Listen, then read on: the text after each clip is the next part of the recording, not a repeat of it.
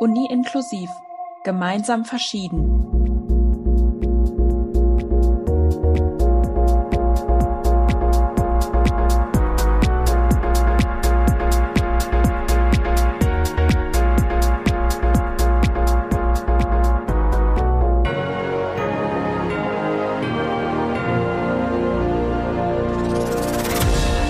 Ja, hallo, guten Tag und herzlich willkommen zur neuen Podcast-Folge unseres Podcasts Uni inklusiv, gemeinsam verschieden.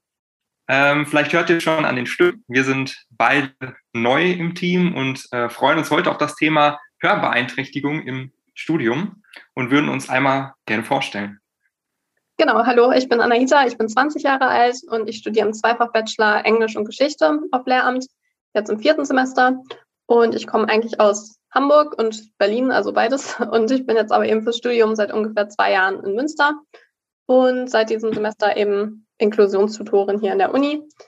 Genau, möchtest du weitermachen? Genau, ich bin Joshua, ihr habt mich ja gerade schon gehört. Ich bin 23 Jahre alt und studiere Germanistik und Biologie im Zweifach-Bachelor ähm, und bin jetzt schon im sechsten Semester und komme aus Aalen, das ist im Kreis Warndorf, also relativ in der Nähe. ähm, Bevor wir unseren Gast heute vorstellen, äh, hat Anahita noch etwas über das heutige Thema, was sie einleitend gerne äh, vorwegnehmen würde. Anahita, bitte. Genau. Ja, genau. Ich habe einfach ein paar Zahlen und Fakten zu Beginn einfach mal gesammelt, die ich einmal kurz vorstellen würde, ähm, damit wir alle auf dem gleichen Stand sind. Genau, also laut der Weltgesundheitsorganisation, also der WHO, haben circa 1,5 Milliarden Menschen weltweit eine Form von Hörbeeinträchtigung und das könnte eben bis zu 2,5 Milliarden ansteigen bis 2050. Und im Uni-Kontext ist es ein bisschen schwieriger festzulegen, weil man keine konkrete Nummer hat, ähm, da viele Studierende mit einer Hörbeeinträchtigung das bei der Bewerbung oder Immatrikulation ja gar nicht mit angeben, was ja auch nicht schlimm ist, aber das macht es dann halt schwierig, eine genaue Nummer zu finden. Ähm, genau, es gibt aber aus dem Wintersemester 2016-17 eine Studie, die nennt sich Beeinträchtigt Studieren Best 2 und die wurde vom, ähm, äh, als Gemeinschaftsprojekt vom Deutschen Studierendenwerk und vom Deutschen Zentrum für Hochschul- und Wissenschaftsforschung durchgeführt. Und da kam eben raus, dass drei Prozent der Studierenden von diesen 21.000, die da mitgemacht haben, bei der Befragung eine Hörbeeinträchtigung haben. Genau, also das ist vielleicht so eine grobe Nummer, an der man sich orientieren kann, obwohl das natürlich von Uni zu Uni immer noch mal ein bisschen abweichen kann. Genau. Und Studierende mit Hörbehinderung sind eine ziemlich heterogene Gruppe, weil sich die Studierenden halt immer stark im Ausmaß unterscheiden, also im Ausmaß der Hörschädigung und es unterschiedliche Grade von Schwerhörigkeit bis Taubheit gibt. Und auch der Zeitpunkt, zu dem die Hörschädigung zum ersten Mal eintreten kann oder eingetreten ist, ähm, und auch die Art der Kommunikationsform, also Gebärdensprache oder Lautsprache, kann halt bei jedem Studierenden mit Hörbeeinträchtigung mal ganz anders sein. Und dann ist halt auch der Inklusionsbedarf immer unterschiedlich, logischerweise. Genau. Und grob unterscheidet man aber eben in Gehörlosigkeit, also Menschen, die ohne die Fähigkeit zum Hören geboren werden oder diese eben in den ersten Lebensjahren verlieren. Und Ertaubung oder Spätertaubung, also Verlust des Hörvermögens, ähm, das erst im späteren Lebensalter auftritt, zum Beispiel durch eine Verletzung des Trommelfells oder eine andere Krankheit oder durch einen Hörsturz. Und äh, Schwerhörigkeit, also da unterscheidet man dann auch nochmal von einer leichten Form bis hin zu quasi an Taubheit grenzender Schwerhörigkeit.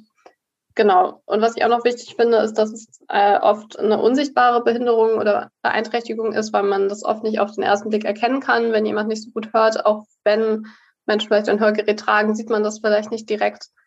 Genau. Und manchmal lässt sich eine Schwerhörigkeit auch tatsächlich behandeln, zum Beispiel wenn sie Folge einer Mittelohrentzündung ist. Aber bei Erwachsenen, vor allem je älter man ist, ähm, bleibt es oft dauerhaft bestehen. Genau. Also das vielleicht kurz zur Einleitung, damit wir alle wissen, worum es geht. Perfekt, sehr gut, Dankeschön. Und wir haben für dieses Thema heute auch einen Gast da, Charlotte. Hallo Charlotte. Hallo. Hallo ihr beiden. Ähm, möchtest du dich vielleicht den Zuhörerinnen und Zuhörern einmal kurz vorstellen? Gerne. Ähm, ja, ich bin Charlotte, ich bin noch 24 Jahre alt und studiere Pharmazie aktuell im dritten Fachsemester an der WWU in Münster.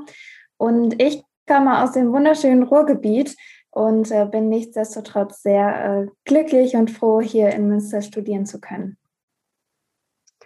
Ja, cool, danke schön fürs Vorstellen. Wir würden dann einfach direkt mal starten mit der ganz offensichtlichen Frage. Ähm, und zwar, welche Beeinträchtigung hast du denn und auch seit wann hast du die oder wie hat sich das vielleicht entwickelt? Ja, ich bin äh, tatsächlich rechtzeitig taub. Das heißt, allgemein darf ich mich als schwerhörig betiteln. Ähm, und zwar bin ich mit einer sogenannten rechtzeitigen Mikrotie dritten Grades auf die Welt gekommen. Ähm, eine Mikrotie ist eine ja, Fehl- bzw. Missbildung der ähm, äußeren Ohrmuschel und auch des inneren Ohrenapparats. Das heißt, ähm, bei mir geht auch die sogenannte Gehörgangsatresie ähm, mit der Beeinträchtigung einher. Eine Atresie ist quasi das Verschlossensein eines ähm, Hohlorgans am Körper. In dem Fall ist es bei mir dann jetzt der Gehörgang. Das heißt, der ist an der rechten Seite ähm, ja noch immer nicht angelegt. Ähm, allerdings hat sich rein äußerlich ähm, doch seit meinem 15. Lebensjahr etwas daran verändert, weil ich meine Mikrotie habe operieren lassen in drei ähm, ja, recht komplexen äh, Operationen. Und ähm, das heißt, ja, die wird zumindest äh, optisch angeglichen, die Ohrmuschel. Das heißt, wenn man nicht weiß, dass ich ähm, mit dieser Mikrotie auf die Welt gekommen bin, ist es zumindest auf den ersten Blick nicht ganz ersichtlich, ähm, ja, dass ich mit so einer Beeinträchtigung lebe. Mhm, okay. Ähm, wir haben uns gefragt, so eine Beeinträchtigung, wir haben es gerade schon mal von Anahita in der Einleitung gehört, ist ja eher so eine unsichtbare Beeinträchtigung, wie du gerade schon gesagt hattest. Man sieht es nicht so gut von außen. Jetzt fragen wir uns doch, inwiefern beeinflusst das eigentlich deinen Alltag? Ja, und zwar ähm, beeinflusst das äh, ja fehlende Hörvermögen. Ich mache nochmal, ne? Entschuldigung. Mhm. Ja, alles gut. ähm, und zwar beeinflusst das fehlende Hörvermögen meinen Alltag ähm, ja ziemlich stark. Und ähm, tatsächlich kann ich das ja auch gar nicht so äh, differenzieren, wie es wäre, ähm, wenn ich ohne diese Beeinträchtigung auf die Welt gekommen wäre, weil ähm, ja ich es nun mal nicht anders kenne. Ähm, ich sag mal so, die Schwerhörigkeit verlangt extrem viel Konzentration von mir, Tag für Tag. Mhm. sobald ich irgendwie unter vielen Menschen bin. Denn da, wo viele Menschen sind, ist es ja oftmals laut. Ähm, das heißt, ich ja, muss immer irgendwie schauen, dass ich so meinen natürlichen äh, Filter einstelle, um eben zu ähm, differenzieren, was ist gerade wichtig für mich, welche Worte sind an mich gerichtet, ähm, welche Nebengeräusche kann ich vielleicht auch einfach mal ähm, ja, abschalten und ähm, irgendwie mal auf Durchzug stellen, wobei das bei mir auch nicht ganz so funktioniert. Das ist ja eher eine Einbahnstraße, also da rein, da raus funktioniert bei mir ja nicht. Ähm, aber genau, das ist so für mich die ähm, größte äh, Herausforderung tagtäglich, einfach ähm, diese unglaubliche Konzentration an den Tag zu legen. Mhm. Jetzt habe ich mich gefragt, äh, ganz spontan, wie machst du das im Unileben? Wir haben Vorlesungen, ähm, da sind auch natürlich sehr viele Menschen. Es ist immer laut, so zumindest nehme nehm ich das so wahr. Äh, wie löst du das in der Uni? Gibt es da auch äh, Einschränkungen, die dich da stören? Ja, absolut. Ähm, das ist dann wirklich jeden Tag, wenn ich die Uni betrete, eine neue Herausforderung. Ähm, wie du schon sagst, gerade in den Vorlesungen äh, zwangsläufig ist es natürlich mit äh, vielen äh, Menschen dann irgendwie doch auch laut. Ähm, das heißt, da muss ich immer schon schauen, dass ich mich bestmöglich irgendwie in die äh, erste Reihe setze im Hörsaal. Ähm, da bin ich immer ganz dankbar, wenn dann da noch ein Platz frei ist für mich. Und ähm, grundsätzlich achte ich tatsächlich auch darauf, dass ja, ich zumindest meinen, meinen engsten Mitmenschen frühzeitig dann auch Bescheid sage, dass die sich gerne linksseitig von mir äh, hinsetzen sollten oder dürften, mhm. weil die Kommunikation dementsprechend ja dann auch einfach ähm, ja besser verläuft und äh, nicht eben mit einer stummen bis gar keinen Antwort irgendwie endet, äh, wenn jemand ja rechtzeitig von mir sitzt. Mm, mhm. Und was eben auch ganz äh, besonders jetzt bei mir im Pharmaziestudium ja auch ähm, dazu kommt, ist eben die Laborarbeit, ähm, dass wir ja regelmäßig die Nachmittage in den Laboren verbringen. Und auch da schaue ich immer, dass ich irgendwie einen Laborplatz habe, der für mich ähm, ich sag mal, so, so gelegen ist, dass ich bestmöglich alles, alles mitnehmen kann. Also, dass ich die Assistenten akustisch gut verstehen kann. Ähm, auch die sind dann natürlich äh, darüber aufgeklärt, dass ich gegebenenfalls nochmal ähm, ja auch nachfragen kann. Nicht, weil ich das nicht verstehen wollte oder ähm, ja einfach keine Lust hatte, sondern dass ich es dann einfach akustisch teils auch nicht aufnehmen konnte. Das heißt, da ähm, achte ich schon drauf, dass ich das ähm, relativ offen kommuniziere, dass ich da gegebenenfalls auch nochmal nachfragen darf. Vielleicht machen wir an der Stelle einen kurzen Cut. Die Frage, was jetzt mehr wiegt, hätte jetzt nicht mehr gepasst, weil das hast du schon beantwortet. Deswegen würde ich sagen, Anahita, machst du mit ja. der nächsten Frage weiter? Ja, alles gut. Ja, perfekt. Okay. Genau, was uns als InklusionstutorInnen natürlich auch interessiert, ist, ob du zufrieden bist mit der Art und Weise, wie die Uni, also die Uni Münster jetzt in dem Fall, äh, mit deiner Beeinträchtigung umgeht. Also inwiefern sie sich dessen annimmt und ähm, ja, ob du damit zufrieden bist. Du hast ja schon gesagt, du kommunizierst es relativ offen, also dass die Dozentinnen und Dozenten auch wissen, ähm, dass du diese Beeinträchtigung hast. Ähm, aber bist du denn zufrieden mit der Art und Weise, wie die Uni das löst, diese, dieses Problem in Anführungsstrichen? Ja, absolut. Das äh, kann ich mit 100 Prozent ähm, bejahen, die Frage. Ich muss dazu sagen, ähm, ich habe das, glaube ich, gerade in meinen Worten äh, so rüberkommen lassen, als wenn ich da tatsächlich wirklich äh, von vornherein auch ganz offen mit der ganzen Sache umgegangen äh, bin. Ich habe mich ja vorhin, als ich mich vorgestellt habe, ähm, ja gar nicht dazu äh, geäußert, dass ich ja seit diesem Sommersemester eben auch Inklusionstutorin bin. Ähm, tatsächlich ist es wirklich erst ab diesem Tag, als wir unsere Schulung beendet hatten, so dass ich ganz offen mit meinem ähm, Thema oder mit dem Thema der Hörbeeinträchtigung in meinem Umfeld umgehe. Das heißt, die Semester davor, besonders auch in den Corona-Semestern, ähm, hat da nie jemand von erfahren. Mhm. Das heißt, umso glücklicher und erstaunter war ich dann jetzt auch, wie ähm, positiv äh, das Ganze besonders jetzt an der pharmazeutischen Fakultät aufgenommen worden ist. Das heißt, gerade die Dozenten und eben aber auch meine ähm, Kommilitonen und äh, Kommilitoninnen ähm, sind da sehr ähm, offen und respektvoll mit umgegangen. Also da bin ich total begeistert von. Ist bestimmt schwierig, diesen Schritt zu machen, oder? Ja, absolut. Ähm, denn ganz oft äh, habe ich das Gefühl, dass ich mich vielleicht gar nicht so in der Lage befinde, ähm, das Ganze so zu thematisieren, eben weil es ja eine Beeinträchtigung ist, die man so auf den ersten Blick auch nicht, nicht sieht. Und ich äh, immer denke, ja, bin ich jetzt wirklich so wichtig, als dass ich das äh, irgendwie ansprechen sollte? Aber dadurch, dass der Uni-Alltag natürlich äh, ja davon lebt, dass ähm, gesprochene Worte irgendwie aufgenommen und verarbeitet werden, ähm, muss ich das einfach zwangsläufig irgendwie ansprechen. Und das habe ich, war das jetzt mit drauf, dieses Klimpern von meiner E-Mail hier? Ich glaube ja, schon. Ich glaube, ich habe gehört. Dann äh, sage ich das nochmal einmal. Ne? Ähm, ja, gerne. Weiß nur gerade nicht, wo bin ich denn jetzt stehen geblieben? Kann ich am besten nochmal von vorne machen, ne? Soll ich die Frage dann auch nochmal stellen? Bitte. Ja, vielleicht. Ja. Mhm. Ähm, was war nochmal die Frage gleich? Ähm, Ach, ähm, ja, wie, nee. Ob, der Schritt, ob das ein schwieriger Schritt war, das so, also den Schritt zu ja, machen, genau. quasi. Ja. Ähm, ja, das war doch bestimmt auch schwierig, diesen Schritt für dich zu machen, oder? Ja, absolut, ähm, weil ich tatsächlich immer der Meinung war, dass ähm, ich vielleicht gar nicht so wichtig bin, als dass ich das ganze Thema Hörbeeinträchtigung irgendwie hätte offen kommunizieren und thematisieren müssen ähm, gerade weil es ja eben auch eine Beeinträchtigung ist, die eben nicht so offensichtlich ist. Und ähm, ja, ich irgendwie immer dachte, so ganz arm dran bist du dann ja doch nicht, weil ich ja Gott sei Dank einfach auch auf ein gesundes Ort zurückgreifen kann, auf dem ich ja Gott sei Dank 100% Hörvermögen habe.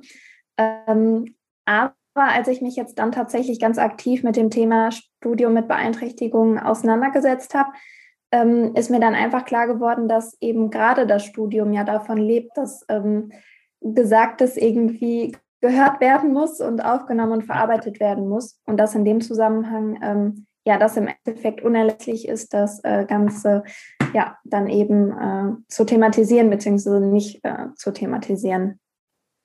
Mhm, okay. Du hattest gerade schon vom Uni-Alltag gesprochen.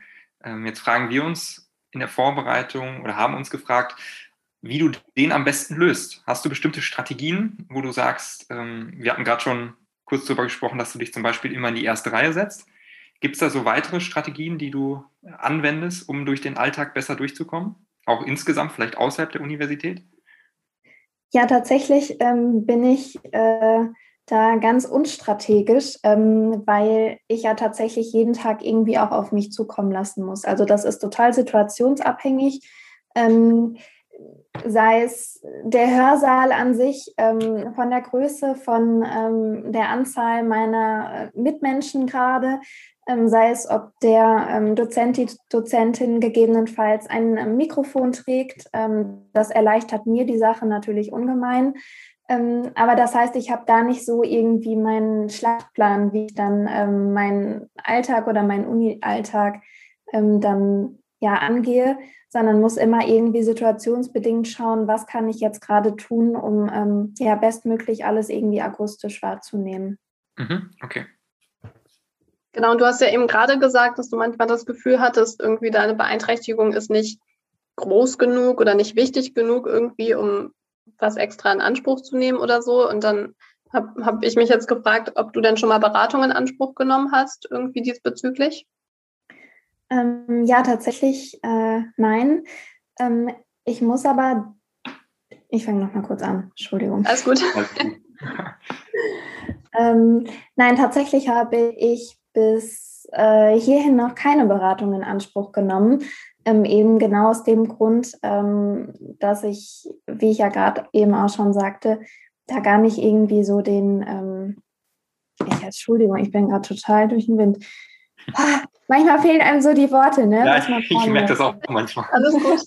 Ätzend. Oder redet man so um den heißen Brei herum. Ähm, ich fange nochmal an. Mhm. So.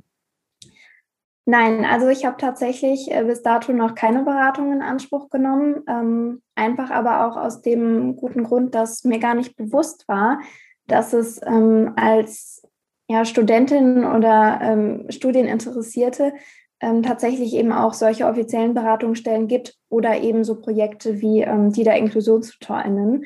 Ähm, das war mir total neu und ähm, bin dann eben jetzt erst seit den letzten Semesterferien auch ja mal so darauf aufmerksam äh, geworden, dass es da doch eben ja auch einiges gibt, ähm, wo man sich sich melden kann, äh, wo man sich austauschen kann zum Thema Studium mit Beeinträchtigung und ähm, ja, das finde ich ganz toll, aber habe es, wie gesagt, bis jetzt noch nicht in Anspruch genommen. Und hast du dann zum Beispiel den Nachteilsausgleich ähm, beantragt oder irgendwie einen Härtefälleantrag gestellt oder so am Anfang des Studiums? Nein, das tatsächlich auch nicht. Ähm, ich wusste, dass es sowas in der Art irgendwie gibt, habe mich aber, wie schon gesagt, auch selbst irgendwie nie als solches eingestuft. Also ich habe ähm, ja nie gedacht, dass das irgendwie zum Tragen kommen könnte. Das heißt, da habe ich mich auch noch nicht mal weiter informiert. Also ich habe mich ganz normal beworben und ähm, habe meine Beeinträchtigung ähm, ja unberücksichtigt gelassen. Mhm. Das war auch, glaube ich, ein Bereich, den wir in unserer Inklusionstutorinnen-Sitzung ganz am Anfang kurz besprochen hatten, dass ganz viele das eben gar nicht wissen oder sich nicht richtig informiert äh, sehen in dem Bereich und dementsprechend nicht die Beratung in Anspruch nehmen. Und da kommt mir spontan die Frage, hast du vielleicht Tipps für andere Studierende ähm, mit ähnlichen Beeinträchtigungen wie du? Also würdest du denen empfehlen, in solche Beratungen zum Beispiel zu gehen?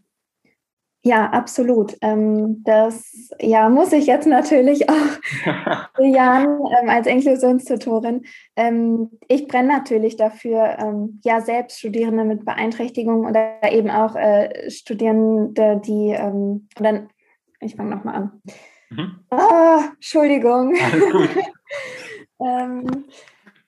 wie war die Frage nochmal? Also, lass mich die Frage am besten nochmal stellen. Ja, okay. Mhm wir hatten über die Beratung gesprochen, da hattest du dann gesagt, dass du das nicht gemacht hast. Ähm, also wir hatten ja auch in unserer, nee, fangen wir an. in unserer Inklusionstutorin-Sitzung ganz am Anfang in unserer Ausbildung haben wir den Aspekt, glaube ich, auch schon häufiger gehört, dass eben die Beratung, dass man darüber gar nichts weiß, dass die ähm, an der Uni tatsächlich auch präsent ist. Und da ist uns spontan die Frage gekommen, hast du vielleicht Tipps für andere Studierende mit ähnlichen Beeinträchtigungen? Also sind solche Beratungen vielleicht, na, ich fange mal an, sind solche Beratungen sinnvoll? Ja. ähm, ja, wir hatten das in der Inklusionstutorinnen-Sitzung ganz am Anfang in unserer Ausbildung auch gehört, dass viele Studierende gar nicht über diese Beratungsoptionen Bescheid wissen. Und da haben wir uns gefragt, ob du vielleicht Tipps für andere Studierende hast, ähm, die ähnliche Beeinträchtigungen haben, insbesondere im Hinblick auf diese Beratung, die ja eigentlich an der Uni präsent ist. Ja, da spricht äh, jetzt dann natürlich auch die frisch gebackene Inklusionstutorin äh, in mir, ähm, dass ich hm. unbedingt äh, nochmal neu. Ja. Ja, da spricht auf jeden Fall die frisch gebackene Inklusionstutorin in mir, ähm, dass ich äh, Studierenden mit Beeinträchtigungen definitiv empfehle, Beratung in Anspruch zu nehmen, ähm, beziehungsweise grundsätzlich auch selbst den Mut erstmal aufzubringen, ähm, ganz offen mit ihrer Beeinträchtigung umzugehen. Ich glaube, dann ist einfach schon so die erste äh, Hemmschwelle schon mal überschritten, mhm. ähm, dann eben auch solche Beratungen in Anspruch zu nehmen. Und vielleicht auch nochmal zum Thema Uni, wo wir gerade dabei sind, würde ich vielleicht einmal noch fragen, so in welchem Bereich ähm, die Einschränkung für dich quasi am meisten äh, ja, stört, in Anführungsstrichen, oder am meisten präsent ist. Also ist das so in dem sozialen Bereich, also im Austausch mit anderen Leuten irgendwie in so spontanen Situationen oder ist es eher so beim Lernen in, in der Uni, vielleicht eher in so Seminaren oder eher in Vorlesungen, wo du vielleicht irgendwie auf Lippenlesen angewiesen bist, aber der Professor zu weit weg steht oder so? Also in welchem Bereich schränkt es dich am meisten ein? Ähm, das kann ich tatsächlich auch gar nicht so irgendwie kategorisieren oder ähm, sagen, ähm, da ist es besonders stark oder da nicht. Ähm, es ist ja im Endeffekt eine Beeinträchtigung, die mich ja mein ganzes Leben lang irgendwie schon begleitet und dementsprechend halt auch einfach meinen mein Alltag so prägt. Ne? Ähm, wo du das jetzt gerade mit dem Lippenlesen erwähnt hast, das kommt natürlich auch dazu. Die Corona-Pandemie hat dann ja noch ihr Bestes gegeben. Ähm, noch immer tragen wir äh, ja bestenfalls die Maske im Institut. Ähm, das heißt, Lippenlesen wird da schwierig. Ne? Ähm, grundsätzlich würde mir das tatsächlich weiterhelfen, ähm, wenn ich mal irgendwie ähm, ja nicht alles akustisch so wahrnehmen konnte oder wenn ähm, einfach auch mal äh, ja so Worte verschluckt werden, dann kann ich oft ähm, über die Lippen irgendwie nochmal im Gesamtkontext zumindest erahnen, was denn da gesagt worden ist. Das heißt, jetzt gerade ähm, bin ich ja schon eher dann in dem Bereich, äh, was die Vorlesungen oder die Seminare betrifft. Ne? Also der Austausch dann quasi mit den Lehrenden ähm, und eben auch mit meinen Mitmenschen. Aber da ähm, habe ich ja quasi auch gerade schon erzählt, dass ich ähm, immer irgendwie schaue, dass die Gruppe mit äh, den Leuten, mit denen ich mich halt eben da ähm, ja abgebe quasi, dann eben auch Bescheid wissen und dass ich dann intern einfach für mich die beste, beste Lösung finde. Ja, du hast es gerade, glaube ich, schon mal gesagt mit den Vorlesungen. Äh, ich glaube, Vorlesungen sind für alle Studierende in einer gewissen Form anstrengend. Aber wir haben uns ganz besonders nochmal im Hinblick auf deine Hörbeeinträchtigung gefragt, ob Vorlesungen für dich wirklich anstrengend sind und wie anstrengend sie sind. Vielleicht kannst du uns da nochmal einen Einblick geben. Ja, ähm, tatsächlich sind sie sehr, sehr, sehr anstrengend. Mhm. Für mich, ähm, die Frage ist tatsächlich bei mir eben auch nicht unbedingt, ähm, kann ich das gerade alles akustisch aufnehmen, wahrnehmen, sondern ähm, wie lange brauche ich gegebenenfalls dafür, das ganze Gesagte irgendwie zu verarbeiten, weil ich eben immer auch im Nachgang noch ähm, ja im Endeffekt aussortieren muss, was war jetzt wichtig, was war an mich persönlich gerichtet und was kann ich eben auch ähm, ja mal so ein bisschen ausschalten. Ähm, das heißt, das ist für mich extrem anstrengend. Und am Ende des Tages ähm, bin ich nach so einer Vorlesung auch äh, ja immer irgendwie gezwungen, mal ähm, für mich auch mal alleine zu sein, um, um dann einfach mal so zu verarbeiten, was war. Und das Ganze ist halt ähm, ja immer besonders schwer, wenn ähm, eben beispielsweise kein Mikrofon oder so benutzt wird. Ähm, ich kann jetzt vom Glück sprechen, dass bei uns in der pharmazeutischen Fakultät tatsächlich ähm, technisch alles sehr, sehr gut ausgestattet mhm. ist und meist einwandfrei auch funktioniert. Aber wenn ähm, dann das Mikro dann äh, doch mal schlapp macht, dann ähm, kriege ich manchmal wirklich ein Problem. Also dann äh, sitze ich da und weiß nicht, wie ich äh, die nächste Stunde überstehen soll, ähm, weil mich das dann einfach so sehr anstrengt, wirklich äh, genau hinzuhören. Gab es da schon mal so einen Moment, wo du ganz äh, konkret gedacht hast, jetzt bin ich sehr frustriert oder enttäuscht in einem Moment? Ja, absolut. Ähm, da war ich äh, sehr frustriert. Das ist ein passender Begriff, definitiv. Ähm, und tatsächlich auch so, dass ich dann wirklich gedanklich abgeschaltet habe. Ich habe gesagt, okay, ich in der Situation jetzt nicht Herr werden. Ähm, ich kann das Gesagte nicht vollends aufnehmen und habe dann einfach gemerkt, wie ich dann gedanklich ähm, einfach abgeschaltet habe und dann gesagt habe, okay, ich verlasse mich jetzt äh, auf meine äh, Kommilitonen und Kommilitoninnen, ähm, die mir dann im Endeffekt ja im Nachgang irgendwie nochmal kurz zusammenfassen, was denn dann äh, irgendwie so das Ganze, die Quintessenz quasi des Ganzen war weil ähm, ja, ich mich da wirklich eben so, so geärgert habe, auch über mich selbst und über meine Beeinträchtigung, dass ähm, ja, ich dann quasi dicht gemacht habe. Ja, ich habe mich noch gefragt, ähm, jetzt in der Online-Zeit ähm, oder in der Corona-Zeit war ja vieles online mhm. und die Professorinnen und Professoren haben umgestellt ihre Vorlesungen auf online und die wurden teilweise aufgezeichnet und man kann sie sich immer wieder angucken, man kann zurückspulen. Ähm, wie wichtig ist das jetzt nochmal für dich, dass man so eine Vorlesung so als Video vor sich hat und immer mal wieder zurückschalten kann, ähm, um sich Sachen vielleicht auch nochmal anzuschauen? Das war für mich natürlich äh, purer Luxus. Ähm, das muss ich wirklich sagen. Ähm, sobald wir irgendwie den Zugriff auf Aufzeichnungen ähm, dann hatten, war das für mich unglaublich arbeitserleichternd. Eben genau das, was du sagst. Man kann nochmal zurückspielen, man kann ja sogar langsamer ja. und schneller schalten. Ähm, das war für mich absolut bombastisch. Also das war eine ganz, ganz große Arbeitserleichterung. Wobei ich da tatsächlich äh, insofern nochmal differenzieren muss ähm, zu den Online-Semestern und den Zoom-Sessions, den äh, Vorlesungen, die eben ja quasi live über Zoom gehalten äh, wurden und eben nicht aufgezeichnet wurden. Mhm. Da muss ich sagen, hatte ich äh, doch besonders große Schwierigkeiten. Ähm, mag man ja gar nicht glauben, denn äh, ich sitze dann ja doch äh, wie jeder irgendwie zwangsläufig im Homeoffice und ähm, hatte auch grundsätzlich vom Geräuschpegel nichts, was jetzt äh, ähnlich einem Hörsaal ähm, entgegen übertreten würde. Mhm. Ähm, allerdings hat mir da tatsächlich wirklich ähm, gezeigt, dass das so vom Schall und von der Akustik für mich einfach gar nicht so aufzunehmen ist, ähm, als wäre ich jetzt tatsächlich live vor Ort im Hörsaal. Das heißt, das ähm, hat nochmal anders Konzentration von mir abverlangt. Ähm, wo ich dann eben auch gemerkt habe, dass ich da viel mehr irgendwie gedanklich dann auch mal äh, abschweife. Das heißt, das brauche ich für mich schon ähm, von der Akustik und vom Schall, dass ähm, ich dann eben doch in Person dann im Hörsaal sitze. Okay, interessant, ja.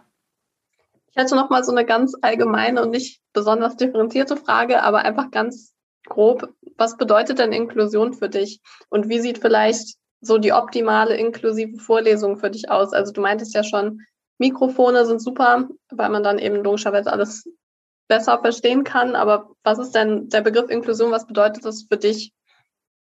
Mm, ja, wir haben uns ja eben im Zuge der Ausbildung zu den InklusionstutorInnen ja auch ganz ähm, bewusst mal mit dem Begriff Inklusion auseinandergesetzt. Und ich bin tatsächlich ähm, auf lange Sicht hin immer irgendwie ähm, an eurem Projekt des äh, Podcasts hängen geblieben, weil ihr das eben so schön betitelt, gemeinsam verschieden zu sein. Und ich finde, genau das ist das, ähm, im Endeffekt trifft es das für mich auf den Punkt. Einfach gemeinsam verschieden zu sein, ähm, respektvoll miteinander umzugehen, offen miteinander umzugehen und ähm, gar nicht irgendwie so zu kategorisieren oder den Stempel auf die Stirn gedrückt zu bekommen, okay, ich bin jetzt gerade die Studierende mit der Beeinträchtigung, ähm, selbst wenn ich das ganz offen kommuniziere, ähm, sondern dass das als solches wahrgenommen wird und ähm, einfach mit als selbstverständlich in ähm, den Alltag aller Mitmenschen quasi eingebunden wird. Mhm. Okay. Okay, da hätte ich noch mal eine ganz spontane Frage. Wie können denn zum Beispiel Studierende ohne Beeinträchtigung dir helfen oder wie kann man dich am besten unterstützen? Mm, Im Endeffekt, indem man jetzt mal ganz doof gesagt, irgendwie auch meinen Anweisungen so ein bisschen folgt. Also einfach gerne darauf achten, dass ähm, man mich nicht irgendwie so von der rechten Seite anspricht, ähm, beziehungsweise sich sonst irgendwie mit Hand und Fuß bemerkbar machen, wenn man mich dann äh, gerade ansprechen möchte. denn das sind tatsächlich so die alltäglich unangenehmen Situationen für mich, ähm, wenn eben jemand, ähm, der nicht von meiner Hörbeeinträchtigung weiß, dann auch wirklich sich wahrscheinlich fragt, äh, möchte die mich jetzt gerade nicht hören oder ist die blöd? Ähm, einfach weil ich es dann wirklich akustisch nicht aufnehmen kann und als solches überhaupt nicht ähm, ja, irgendwie wahrnehme. Das heißt, grundsätzlich ist es für mich toll, wenn meine Mitmenschen ein bisschen mit dran denken und ähm, ja, sich einfach irgendwie anders bemerkbar machen und dass ich dann direkt äh, in Augenkontakt treten kann und ähm, eben dann quasi äh, ins Gespräch komme. Mir ist noch spontan die Frage gekommen, wenn dich jetzt jemand ansprechen würde, würdest du dann dich versuchen zu erklären in dem Moment oder ähm, sagen wir mal, der spricht dich auf deiner rechten Seite an und merkt, okay, da komme ich nicht durch, würdest du ihm das versuchen zu erklären oder würdest du äh, es sein lassen quasi? Ähm, mittlerweile würde ich es tatsächlich erklären. Ähm, okay. Ich muss aber sagen, dass es dann tatsächlich wirklich zu der Situation kommen müsste, dass ähm, das irgendwie ja ganz, ganz strange irgendwie war. Also dass ähm, eben rechtzeitig was kam, was ich als solches dann nicht aufgefasst habe. Dann würde ich mich mittlerweile ganz selbstverständlich erklären. Ähm, Natürlich auch nur dann bis zu einem gewissen Grad, äh, wo es irgendwie dann auch noch äh, vertretbar ist. Ich fange dann natürlich nicht mit meiner Lebensgeschichte an, aber sage dann eben einfach, du, ganz ehrlich, ich bin taub auf der rechten Seite, ich konnte dich jetzt gerade gar nicht hören. Ähm, lass uns nochmal neu anfangen und äh, lass uns das Ganze äh, linksseitig beginnen. Ähm, ja, also mittlerweile würde ich das definitiv machen. Okay. Okay, dann hätte ich abschließend noch mal eine Frage. Wenn du ein Budget von 1000 Euro hättest, was du an der Uni für Inklusion ausgeben musst oder kannst, ähm, wie würdest du es ausgeben und warum? Mm, das finde ich eine sehr interessante Frage, finde ich sehr cool. Ähm, ich würde es tatsächlich splitten, ähm, weil ich finde, dass es ganz viele Bereiche gibt, wo es ähm, ja höchstwahrscheinlich eben auch der finanziellen Unterstützung bedarf, um ähm, den Alltag für Studierende mit Beeinträchtigung ähm, irgendwie, ja, ich sag mal, lebensfähiger zu gestalten. Mhm. Ich würde zum einen dafür nutzen, um, ich sag mal, für diese ganz offensichtlichen Beeinträchtigungen, sei es ähm, der Rollstuhl, sei es ähm, ja, die Sehbeeinträchtigung, auch die Hörbeeinträchtigung, irgendwie ähm, ja quasi Equipment zu besorgen, ähm, um ganze Bereiche irgendwie einfach barrierefreier zu gestalten. Ähm, andernfalls würde ich aber auch etwas investieren in Schulungen, ähm, gerade jetzt, was die Projekte der InklusionstutorInnen angeht, mhm. ähm, um da einfach nochmal weiter zu schauen. Und vor allem würde ich irgendwie auch ähm, darin investieren, dass ähm, ja das Ganze irgendwie noch mehr in die Öffentlichkeitsarbeit einfließt, dass das Ganze einfach mehr an die äh, Gesellschaft tritt, dass ähm, das nicht einfach nur irgendwie so ein kleiner Bereich an der WWU jetzt in Münster ist, sondern dass ähm, man da einfach ja das inklusiv quasi gestaltet, dass ähm, das gar nicht irgendwie so abgegrenzt ist, sondern dass das nach ganz ähm, also nach ganz ähm, außen quasi ähm, ganz offen kommuniziert werden kann. Ich glaube, das ist auch so ein bisschen das Ziel unseres Podcasts und ja. Ja, also das klingt auf jeden Fall alles sehr gut und nach einem sehr guten Plan. Vielleicht können wir das ja alles irgendwie mal umsetzen. Ich glaube, das ist auch so ein bisschen das Ziel auf jeden Fall von unserem Podcast, ein bisschen mehr Aufmerksamkeit auf das Thema Inklusion zu lenken. Deswegen wir es sehr cool fanden, dass du heute hier warst und uns als Expertin quasi einen ganz direkten Einblick geben konntest und uns Fragen beantworten konntest, die wir natürlich selber nicht beantworten können. Deswegen vielen, vielen Dank, dass du heute da warst. Ja, vielen Dank nochmal auch von mir. Danke euch. Und dann hoffen wir, dass euch der Podcast gefallen hat und dass ihr ein bisschen was lernen konntet zum Thema Hörbeeinträchtigung im Studium. Und genau, das war's von unserer Seite. Wir sehen uns dann im nächsten Podcast im nächsten Monat wahrscheinlich. Genau. Bis dahin, bleibt ciao, gesund. Ciao. ciao.